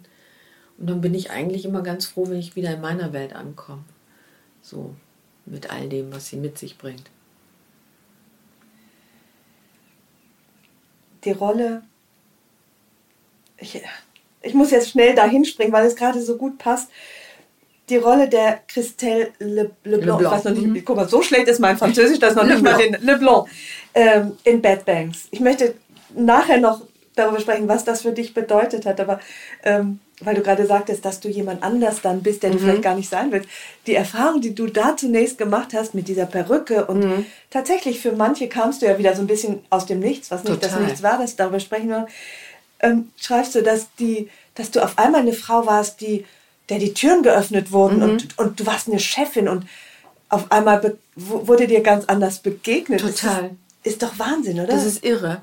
Und zwar auch so, auch außerhalb des Drehortes. Also wir hatten ja, wir hatten ja Drehorte, die, die äh, zum Beispiel, wir haben in, in Frankfurt in der, in der Innenstadt gedreht und da war jetzt, wie wir das beim Film nennen, die Base, also da, wo der, der Make-up-Wagen ist, wo dein Wohnwagen ist, dein Aufenthaltsraum, waren dann nicht immer gerade da, wo du auch drehst. Und da musstest du dann oft zu Fuß von da irgendwie zum Drehort durch eine Fußgängerzone und bist halt gelaufen und nicht gefahren. Du, das ist irre, wie die Menschen auf einen reagieren, wenn man, und das war jetzt nicht Desiree, die durch die Fußgängerzone mhm. ging. Die haben dich ja gar nicht unbedingt erkannt. Null, ne? null. Ja. Und wenn du da wirklich, was das ausmacht, was so gewisse Signale einfach machen mit einem äh, und mit denen, wie Menschen auf dich reagieren, das war eine neue Erfahrung für mich. Also du kannst schon, ich wehre mich dagegen, das einzusetzen in meinem Leben ich wehre mich dagegen, dass ich bei einer Bank einer, oder einer Stadtsparkasse besser behandelt werde, wenn ich im schwarzen Anzug mit High Heels hingehe und mich frisiert habe, als wenn ich so wie ich jetzt vor dir sitze hingehe. Es ist nur so. Es ist wirklich so. Du kannst aber niemanden vorwerfen, dass er einen ersten Eindruck hat und der, der entsteht, ob man will oder nicht. Und wenn da Natürlich. jemand im, ungeschminkt im T-Shirt sitzt, oder aber eine Frau so sind wir wird sie weniger ernst genommen. Aber ja, der Mann im Anzug kriegt auch einen höheren ja. äh, Kredit als der im T-Shirt. Und das aber, dass wir so geprägt ja. sind mhm. von Bildern und mhm. von Äußerlichkeiten, dass wir Menschen so beurteilen, das ist schon heftig. Das ist richtig heftig, weil da kannst du dir vorstellen, wie es einem Menschen geht, der einen dunklen Bart hat oder der dunkle Augen hat oder eine andere Hautfarbe ja, hat. Ja. Ich meine, wenn es uns im Anzug und im T-Shirt mhm. schon so geht. Es ist heftig, es, ist, ist aber nicht zu vermeiden, denn mhm. auch unsere ersten Eindrücke speisen sich aus unserer Erfahrung, aus unserer Privatstatistik, ja. die oft hilfreich ist, auch, mhm. die ja oft auch stimmt oder vielleicht auch vor Gefahren oder dass man Leute richtig, man mhm. schätzt ja manchmal auch Leute richtig ein. Ja. Und ähm, wie groß ist denn die Versuchung dann doch in bestimmten Momenten, könntest du jetzt hier rausgehen und sagen, jetzt bin ich mal Christine? Kannst Christelle du, kann, Christelle? Ja, ich meine, ich äh, würde, ich würde, ich würde sicherlich jetzt nicht äh, so ausschauen, aber ich nee, könnte eine Attitüde, ja, die ist schon Teil, die ist schon drin. Also ja. die Arbeit, die, die Rollenarbeit im Vorfeld und da gibt es so ein paar Dinge, die ich natürlich jetzt nicht verrate, aber die bei mir bewirken, dass ich dann sagen kann, Wieso verrätst du das nicht? Ist nee, das, weil da hat so jeder Schauspieler macht das so auf seine Art und Weise oder, oder so ja, seine, okay. seine kleinen Dinge. Ja. Aber ich kann die hochholen. Ja, ja, ich kann die schon in. Und das machst du nie im Privaten? Nee, nee. Also zum Beispiel in, nee. im Gespräch mit von Bank bis vielleicht Regisseur oder wo es wirklich darum geht, eigentlich so eine, so eine Chefin-Attitüde zu haben. Nee, ich sage immer, ich spiele nur, wenn ich dafür bezahlt werde, nicht im Leben. Selbst nicht, wenn es dir eventuell was Nein. nutzen würde. Nee, ich sage immer, also wenn ich nicht reiche, dann soll es nicht sein. Ach, Nein, schön. nee. Nee, also da glaube ich glaube da auch nicht dran. Ich finde Okay, das auch ja. ähm, ganz gefährlich. Ähm, m- nee, mm, mm. da bin ich dann vielleicht ein bisschen Rebell. Äh, Finde ich super. Das Das ist, äh, es ist so wie, Also wenn ich im wenn man nur Restaurant geliebt wird Tisch- mit äh, künstlichen Ja. Wimpern oder so. wenn ne? ich im Restaurant keinen Tisch kriege, wenn ich so hinkomme, ja. Ohne dass ich, und ich weiß schon, wie man sich präsentiert und ich weiß, wie man wohin geht. Damit will ich nicht Mhm. Ja, sagen, ja, dass ja. ich damit provozieren will, null. Aber wenn das nicht reicht, dann gehöre ich da auch nicht hin, dann will ich da auch nicht sein. Das empfinde ich als selbstbewusst Mhm. im Sinne von, dass der Selbstwert einfach immer gleich bleibt, egal ob Ja, im T-Shirt oder in der auch. Robe. Ich hatte mir so einen Witz erlaubt, als Christelle Blanc, als ich die erste Staffel drehte, war es doch wirklich so, dass ich mich gerade bemühte, in Luxemburg einen Kredit bei der Bank zu kriegen, weil ich ein Haus bauen wollte. Und es war total schwierig, weil ich nach vielen Jahren des im Auslandlebens äh, zurückkam und ich hatte, wie man so schön sagt, keine Credit History und bin zu der Bank, bei der meine, meine Familie seit 100 Jahren schon ist und das ist ein Bekannter, der da sitzt. Und der sagt, du, ich kann da nichts machen, es tut mir leid, du. Und ich sage, das kann doch nicht sein irgendwie. Ich kann ja keine Credit History sein, ich war 20, haben, ich war 20 Jahre weg. Ja, sagt er, ich kann, ich, ich krieg das nicht durch, es tut mir leid, ich krieg das nicht durch. Da war ich richtig stinkig. Dann gehe ich zwei Tage später zum Drehort und gehe in mein sogenanntes Christelle Leblanc Büro rein. Und da hängt ein Riesenbild von mir mit der Perücke natürlich. Und da steht drauf Christelle Leblanc Banker of the Year. Das war halt Requisite, also Ausstattung. Ja, ja, klar. Und ich denke mir so. Und ich habe das abfotografiert, habe dem Banker das geschickt, habe ich gebe mir den Kredit jetzt selbst. Und er hat nur zurückgeschrieben, wieso? Der hat es nicht verstanden. Oh Und ich nein. dachte, ich fand Oh. das lustig. Das ist voll nach hinten losgegangen. Ich dachte, ich gebe mir den Kredit jetzt selbst. Und hast du ihn denn dann Nein, ich habe ihn nicht bekommen. bis Nein, heute nein, nicht das- bekommen? Das hat dann noch zwei Jahre gedauert. Nee, nee, nee, nee. Bis du das Kredit ging- würdig Ja, warst. ja, ja. Das war nicht einfach. Deswegen sage ich, also, ja, wäre ich da vielleicht mit der Perücke mal, Entschuldigung, ich leihe mir die Perücke mal für morgen aus. Nee, nee. Und das sage ja, okay, dann sollte es nicht sein. Ja, ja, ja. Die Christelle Leblanc, die für viele wie aus dem Nichts kam. Mhm. Also ein, das wurde als Comeback Ja. bezeichnet, was es nicht wirklich war. Äh, also für dich Ja. schon, äh, äh, jein. Jein. Also du Mhm. hast ja ständig Ja. weitergearbeitet, nicht so sichtbar Mhm.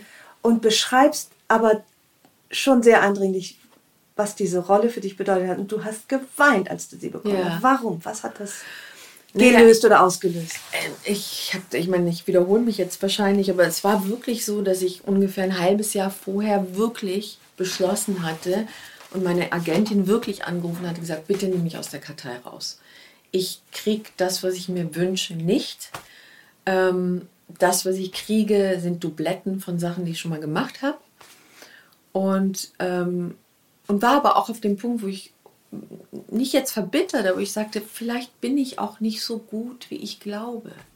Vielleicht reicht es auch nicht. So. Das muss man sich ja auch dann Mhm. Ja. irgendwann mal eingestehen. Das ist Wo warst du da stecken geblieben? Was sahen die Leute in dir? Du warst ja nicht ich mehr war der halt immer so, ich war halt immer, man sah immer nur Desiree. Es war immer nur, ja, wenn man dann den Namen mal brauchte oder man brauchte, was weiß ich, eine hübsche Geliebte, eine hübsche Geliebte oder eine hübsche Ehefrau oder ich, ja.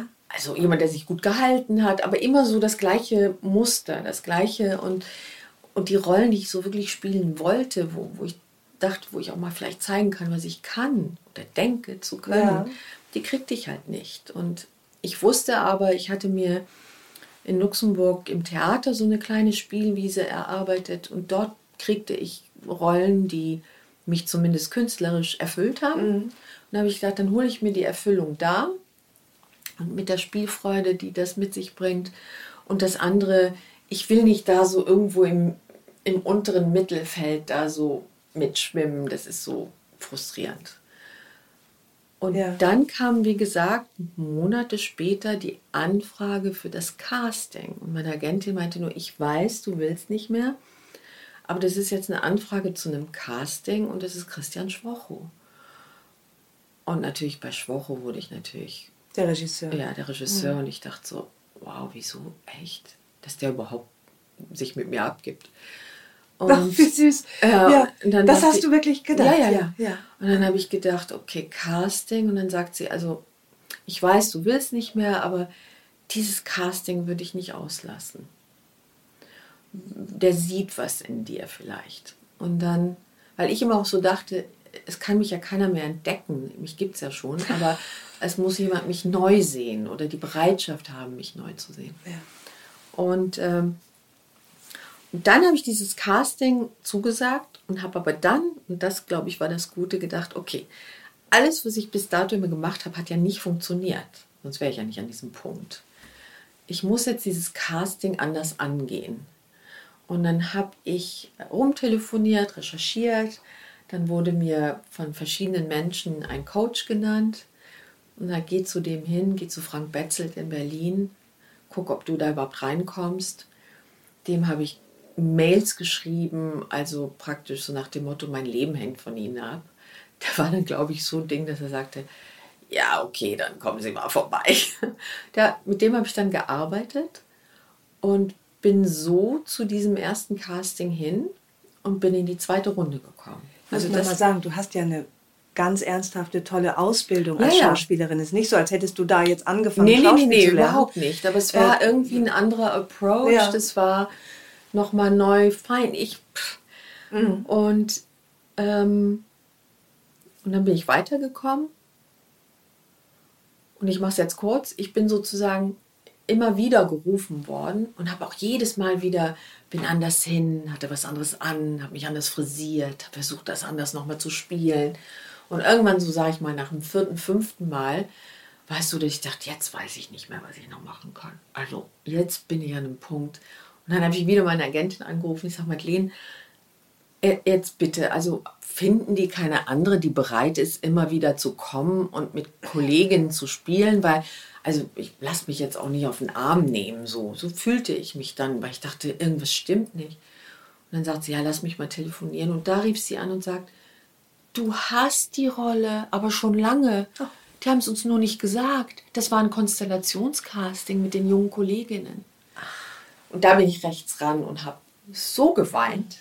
Da fuhr ich an der Bushaltestelle ran und da weiß ich noch, dass jemand von außen klopfte, sagt, brauchen Sie Hilfe? Ist alles okay? Und ich habe nur gesagt, nein, es sind Freudentränen. Da war ich wirklich, ähm und ich glaube, was das war, ist, ich glaube, ich habe intuitiv gespürt, das ist eine Chance. Und wenn ich die jetzt nicht richtig ergreife, dann kommt die in der Form so schnell auch nicht wieder. Und ich glaube, das, das war das was ist. Und ich meine, der Beweis, seitdem, pff, seitdem kann ich mich ja nicht beklagen. Seitdem drehe ich ja nur noch ja. und auch tolle ja. Sachen. Jetzt bald kommt Sachen. wieder ein Irland-Krimi, mhm. eine Reihe, die du, wo du die ja. tragende, äh, nicht Kommissar, was ist die ehemalige äh, Profilerin Profiler. und äh, Therapeutin, ja. Ich, ich muss noch mal einmal aus deinem Buch zitieren äh, wo du beschreibst, wie man dich vor diesem Comeback in mhm. Deutschland deiner Meinung nach gesehen hast. Eine alte Meinung, weil ich vor den Augen anderer groß geworden war. Manche meinten meinen Verfall und nicht meine Reife zu erkennen. Mhm. Ja. Das finde ich so toll. Und ja. da habe ich mich auch ein bisschen wieder mal geschämt, weil ich dachte, ich habe ein bisschen ähnlich gedacht. Ich hab, du warst so für mich weg vom Fenster mhm. und ich war, das ist genau das, was du sagtest, äh, dich neu zu sehen. Mhm. Äh, das ist eine große Leistung von dem Schwocho, ne? ja, dass, er, dass, er, sich über all das hinweggesetzt hat, diese Bilder in den Köpfen von der Teenie-Moderatorin. Ähm, und dass, der, dass das kein Verfall ist, sondern eine Reife mhm. finde ich so ja. super. Ehrlich gesagt, für, auch für mein Leben, für all das Leben, was so vor uns mhm. liegt, der älter werdenden Frauen. Natürlich ist es auch Verfall. Klar, aber wieso benennen wir es als Verfall, weißt du? Ja. Das ist ja, ja so. Ja. Man sagt ja auch nicht, der Apfel verfällt. Oder? Genau. Und wir faulen auch nicht. Aber, aber, aber es ist irgendwie so, wo ich denke, ja, komisch, dass wir uns so entschuldigen müssen ich merke das bei mir auch. Ich, auch. ich tue immer wieder mein Alter nach vorne tragen. Ich denke, warum eigentlich? Ach, weil ich das, Warum? ich finde es wichtig. Ja, aber es sagt wichtig, so viel aus. Wann bist du groß geworden? Was haben wir gemeinsam? Was haben wir nicht gemeinsam? Ich finde, was mich stört, ist das Alter Nee, irgendwie eine das ist Wertung schön. beinhaltet. Aber dass wir nach außen hin immer sagen, ja, ich bin ja schon. Ja. Why? Äh, Wir haben das Glück, Ja, es, wir, ja, wir sind ja, genau. da, wir leben noch. Wir, jeder Tag ist ja irgendwo auch ein Geschenk. Ja, mhm. Wir kennen alle Menschen, die nicht mehr da sind und die gerne noch da wären. Und das ist so das, wo ich, aber da arbeite ich auch an mir selbst, wo ich immer denke, wieso entschuldigt man sich immer so ein bisschen dafür, dass man, naja, halt nicht mehr ganz so frisch ist? Oder was wollen wir damit sagen? Ja, das ist natürlich in deinem Beruf der Sichtbarkeit äh, nochmal was ganz anderes, Hm. vor laufender Kamera alt zu werden und da sich zu behaupten, du weißt du selbst, in der Branche bist eine der wenigen Glücklichen, Ja, die stimmt. Rollen auf den Leib geschrieben bekommen jetzt, die für älter werdende Mhm. Frauen Ende 50 passen. Und davon gibt es ja leider Ja, nicht so viele, immer mehr, aber Immer immer, mehr, noch Gott sei Dank. lächerlich wenig. Ja. Das ist so. Ich weiß nicht, wo wir da falsch abgebogen sind. Das ist so. Ich habe das komischerweise, als ich jung war, war das da so? Ich habe ich, als junger Mensch in Erinnerung, dass es die Sophia Lorenz und Gilla Lollobrigidas und wie sie alle hießen, diese Frauen, das waren doch keine 20-jährigen Frauen. Oder denke ich das jetzt falsch? Das waren doch Vorbilder. Meine Mutter ist doch mit diesen Frauen, äh, gut, die Frauen waren wahrscheinlich dann doch eher 40 und nicht 60. Ja, klar. Aber ich verstehe das nicht, warum das so ist. Tja, das, ich bin froh, dass es sich langsam ändert. Und ich gebe mir sehr viel Mühe, manche Begriffe zu verwenden und selbstbewusst zu verwenden, ohne Wertung. Also Alter, ich bin 55. Wenn ich zum Beispiel sage, ich bin im Moment dick, dann ist das für mich eher eine Beschreibung eines Zustandes. Äh, genauso wenig eine Wertung, wenn ich sage, ich bin im Moment schlank. Genau. Das, das wäre so mein Wunsch, Ja. dass die, dass man, weil ich schon, ich möchte dick sagen dürfen als Schriftstellerin. Wie soll ich denn einen Menschen Mhm. Klar. beschreiben, der dick ist? Ich möchte das gerne sagen dürfen, weil Mhm. es gehört für mich. Genauso darf ich ja sagen, wenn jemand schlank ist. Ich, Wenn Genau. ich etwas, wenn ich eine Landschaft beschreibe, sage ich, die ist hügelig. Warum darf ich bei einem Dass Menschen das immer sagen, das gleich möchte mit ich- so einer Charakterschwäche ja, und das, einhergeht, genau. oder? Ich, verstehe ja, das nicht. Das Sozusagen den, den, den, den, diesen, dem Alter, dem Aussehen, einfach den, diese Negativbewertung entziehen. Das wäre mein Wunsch. Auch ganz ehrlich gesagt für meine Arbeit, weil man dann auch wieder. für unsere Kinder, Ja. weißt du, für Ja. unsere Kinder. Ich, ich habe immer gedacht, das war auch immer mein, mein, ähm, mein Bestreben, dass ich nichts machen lasse, weil immer dachte, wie schwach ist das denn, wenn Nichts ich meiner, machen, du zeigst auf dein Gesicht. auf mein also Gesicht, keine- also operieren Ja, irgendwie so, ja. Weil ich immer denke, ich will doch nicht meiner Tochter vorleben, dass es nicht okay ist, älter zu werden. Oder ich will doch, dass sie, Hm. dass sie sagt, wieso? Ich hatte auch eine Mutter zu Hause und die ist älter geworden und war trotzdem noch gut drauf und lustig und hat ihr Ding gemacht. So irgendwie will man doch das auch vorleben, weil ich immer denke, die beste Erziehung ist die, die man vorlebt. Aber da bist du natürlich an einem Beruf der Sichtbarkeit ganz schön gefordert wahrscheinlich, Ja. oder? Wie groß war denn die Versuchung, dich ein bisschen zurechtschneidern zu lassen, damit du vielleicht doch noch mal eine 40-Jährige spielen kannst? Oder äh, Ich habe, also ich glaube, ich bin auch viel zu sehr, viel zu ängstlich, weil ich hätte, ich bin so der Typ, der sagt, ja, also Frau Nussbusch, also das geht, also 0,001 Prozent der Fälle gehen schief. Leider waren Sie das. So, die Nase hockt jetzt woanders. Sorry, das ist uns noch nie passiert, aber bei Ihnen jetzt, wir wissen nicht, wie das sein konnte. Das wäre ich. Ja. Insofern, ich ziehe das förmlich an. Also da und so Rollen mit Nase auf der Stirn gibt es wirklich es, wenige. Ja, ne? ist wenig, dann mache ich mir das Leben noch schwieriger. Klar gibt es Momente, wo ich denke, oh, und das hier und die Kontur. Und, aber jetzt denke ich, jetzt habe ich so lange gewartet, jetzt ist wurscht. Jetzt, jetzt, jetzt bin ich mit dem Fuß im Charakterfach, jetzt kannst du bleiben. Ich habe lang genug gewartet. Ah, ist das großartig. Jetzt wird es auffallen, weißt du? Ja, ja. Und jetzt ist Und besser, wär es nicht mehr zu machen. kontraproduktiv Jetzt für die Rollen, die du. Und jetzt ich denke spielen darfst. Komm, es ist, ähm, aber natürlich muss ich zugeben, es gab schon mal so Gedanken, ach, sollte ich mal und den, aber komischerweise sind das immer in den Phasen, wo man mit sich selbst nicht im Reinen ist, innerlich. Wo man innerlich das Gefühl hat, oh, und dann sucht man äußerlich nach Gründen. Ja. Aber ja. wenn du innerlich versuchst, wach zu bleiben und, glaube ich, man muss öfters lächeln. Man zieht so. Es wird auch immer anstrengender, das auch Lächeln, bis man, bis man das Ding, die Lefzen hoch hat. Ich denke, wenn ich, wenn ich denke, ich gucke freundlich, kriegen kleine Kinder Angst vor mir. Ich Kennst- Die Leute, die so gucken, bei mir sagen sie immer, du bist so traurig. Ich, ich lache. Was ist. Gegen die Schwerkraft muss man Ja, das, das Zeug ist- jetzt hochziehen. Ja. Aber das ist irgendwie, aber ist das nicht schön? Wir müssen darüber lachen. Wir müssen. uns- Es ist aber schön, dass wir darüber Frauen lachen müssen können. uns unterstützen. Ja. Wir müssen uns unterstützen. Ich glaube so sehr. Du bist so engagiert und haust dir immer aufs Bein. Äh, nur, da, liebe. Hörerin, nur, dass ihr das Geräusch wisst einzuordnen. Entschuldigung. Ich bin so italienisch, was das angeht. Ja, da bist du italienisch. Ich finde- die Mutter kommt durch. ich glaube so sehr an diesen Zusammenhalt, den man sich geben kann auch. Mm, Wo, ich, wo man sich so verbunden fühlen kann. Man kann sich so sehr helfen, Ja. gegenseitig. Und wenn es nur, und das wirklich sehr in äh, Anführungsstrichen ist, wenn man sich, ja, Hund äh, grunzt, begeistert, Beifall, wenn es nur ist, das Helfen dadurch, dass man die eigene Hilflosigkeit artikuliert. Genau. Das tut auch so wohl. So Genau. wie du jetzt mit all dem, mit vielen von dem, was du heute gesagt hast, dein Opferschicksal, ich nenne es jetzt wirklich noch mal ganz bewusst so, dein äh, Kampf, dein Wieder Wiederkommen, äh, de- dein, dein, dein Verfaltung, den, der du nichts entgegensetzt, nichts Künstliches. Ich finde das so hilfreich, auch diese Schwächen zu zeigen Ja. und auch mal zu sagen, ich, ich sitze im selben Boot und es ist mir wirklich schlecht gegangen und ich habe keinen Rat, außer ich, ich bin auch da. Ja. Und wir äh, können auch in dieser Schwäche zusammenhalten. Das finde ich immer so wichtig. Nicht so dieses Chaka und sie ist positiv und so. Nee, nee, nee, nee, nee. Und das ist ja auch interessant, weil in dem Moment, wo einem so etwas passiert, denkt man ja sehr oft, war ich nicht oder bin ich nicht intelligent genug, Dinge zu erkennen, Zeichen zu sehen, zu lesen.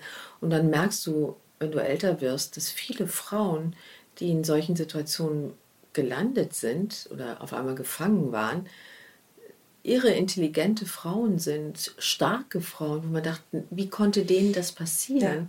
Das sind nicht die anderen notgedrungen. Und das tut auch gut fürs Selbstwertgefühl, wenn man weiß, okay, es lag nicht nur an mir.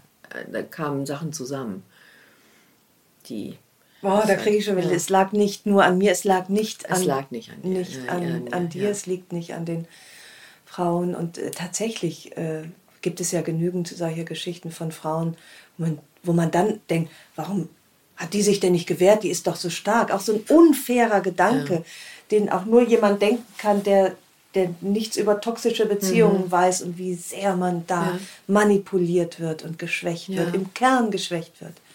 Ich meine, ich habe, ich habe, ähm, das führt jetzt alles zu weit, du sagst, wenn ich aufhören soll zu Ja. plaudern. Aber ich habe ich hab ja für meine Arbeit äh, und meine Recherche jetzt für äh, Conti, ähm, diese Anwältin, die ich spiele, ähm, Arbeit ähm, zusammengearbeitet mit Gül Pinar, einer Strafanwältin hier in Hamburg. Eine ganz, ganz großartige Frau.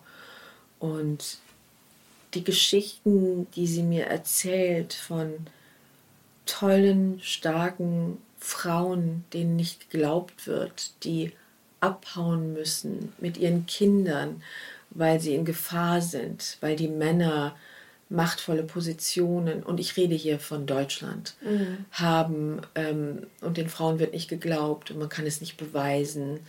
Und äh, sie, das ist so unglaublich, was es alles noch für Fälle gibt. Ja. Heute, heute. Ja, das glaube ich. Und die Männer, ich weiß nicht, warum es denen leichter fällt, dann irgendwie vor Gericht zu stehen und zu sagen, äh, mir wird geglaubt, als den Frauen. Das stimmt irgendwas nicht. Da läuft was ganz, ganz schief. Nee, weil es lange Zeit so war. Du, So wei- war, du ja. weißt am allerbesten, Ja. äh, wie lange das schon Ja. Mhm. so läuft. Und das dauert leider seine Zeit, bis sich da diese Trampelpfade des Wegschauens, da gibt des es einen Nichtglaubens verändern. guten Satz von, also guten Satz. Ähm, ist jetzt ein bisschen, ich entschuldige mich für dieses Saloppe jetzt, aber Mhm. einen guten Satz in Bad Banks, ähm, wo es ja auch um die, die Hierarchien geht und die Männerwelt und der gläserne Himmel für die Frauen und Ja. so, wo die eine zu der anderen sagte, naja, irgendwie das Problem, was wir haben, wir Frauen, ist, Männer gehen gemeinsam in den Puff. Eine Krähe hackt der anderen nicht das Auge aus. Ja. Und das ist zwar jetzt sehr salopp, was Ja, ich sage, ja, aber was ich damit nur sagen will, ist, da sind so Machenschaften und so Erkenndinger, wo man sagt, ja, okay, ich sag nichts, du sagst auch nichts. Und das haben wir Frauen nicht, wenn wir im Nagelsalon sitzen. Ich weiß nicht, verstehst du, was ich meine? Es ist jetzt ein sehr billiges Ja. Beispiel, Nee, ich verstehe, aber, ich verstehe genau, aber was, das du, war so ein was Satz du sagen willst. in Ja. Bad Banks, wo ich dachte, okay, Ja. ich verstehe, wo der herkommt. Ja. Ja. ja, das stimmt. Umso wichtiger ist es, sprechen, offen sein. Hilfe anbieten, hinhören und ja, Empathie zu entwickeln für. Mhm. Opfer. Ich will es nochmal sagen, für Opfer und ähm, sie nicht in die Opferrolle drängen. Ja, Ähm, ich weiß gar nicht, wie ich mich bedanken soll bei dir für diese Begegnung. Ich dachte, ja, Ich hab ich, so habe ich begonnen. Ich kenne dich. Jetzt habe ich wirklich das Gefühl, dass wir uns nahe Schön. gekommen sind und Ja. ich, äh, ich ähm, möchte mich bedanken für, für das, was du durch deine Offenheit und Normalität, ich liebe das Wort normal, danke äh, leistest. Das an kann ich aber nur Wohlgefühl. zurückgeben, wie viele Stunden ich schon mit deinen Büchern irgendwo saß und mich köstlich amüsiert habe, auch in traurigen Momenten und mich verstanden gefühlt habe. Und ich dachte, ich will diese Frau kennenlernen. Die spricht mir so Das aus der Seele. mich. Also insofern möchte ich das zurückgeben. Vielen, vielen Dann Dank. sind wir jetzt Freunde. Dann sind wir jetzt Freundinnen. Tschüss, ihr lieben Zuhörenden, Tschüss. Freundinnen. Es war mir ein Vergnügen. Danke, liebe Desiree. Danke dir.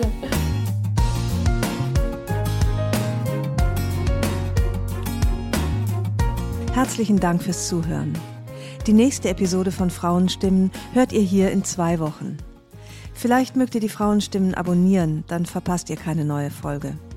Und wenn euch mein Podcast gefällt, dann würde ich mich sehr freuen, wenn ihr ihn weiterempfehlen und mit ein paar Sternen bewerten würdet. Ich freue mich auf ein Wiederhören und grüße euch herzlich, wo auch immer ihr seid. Eure Ildiko.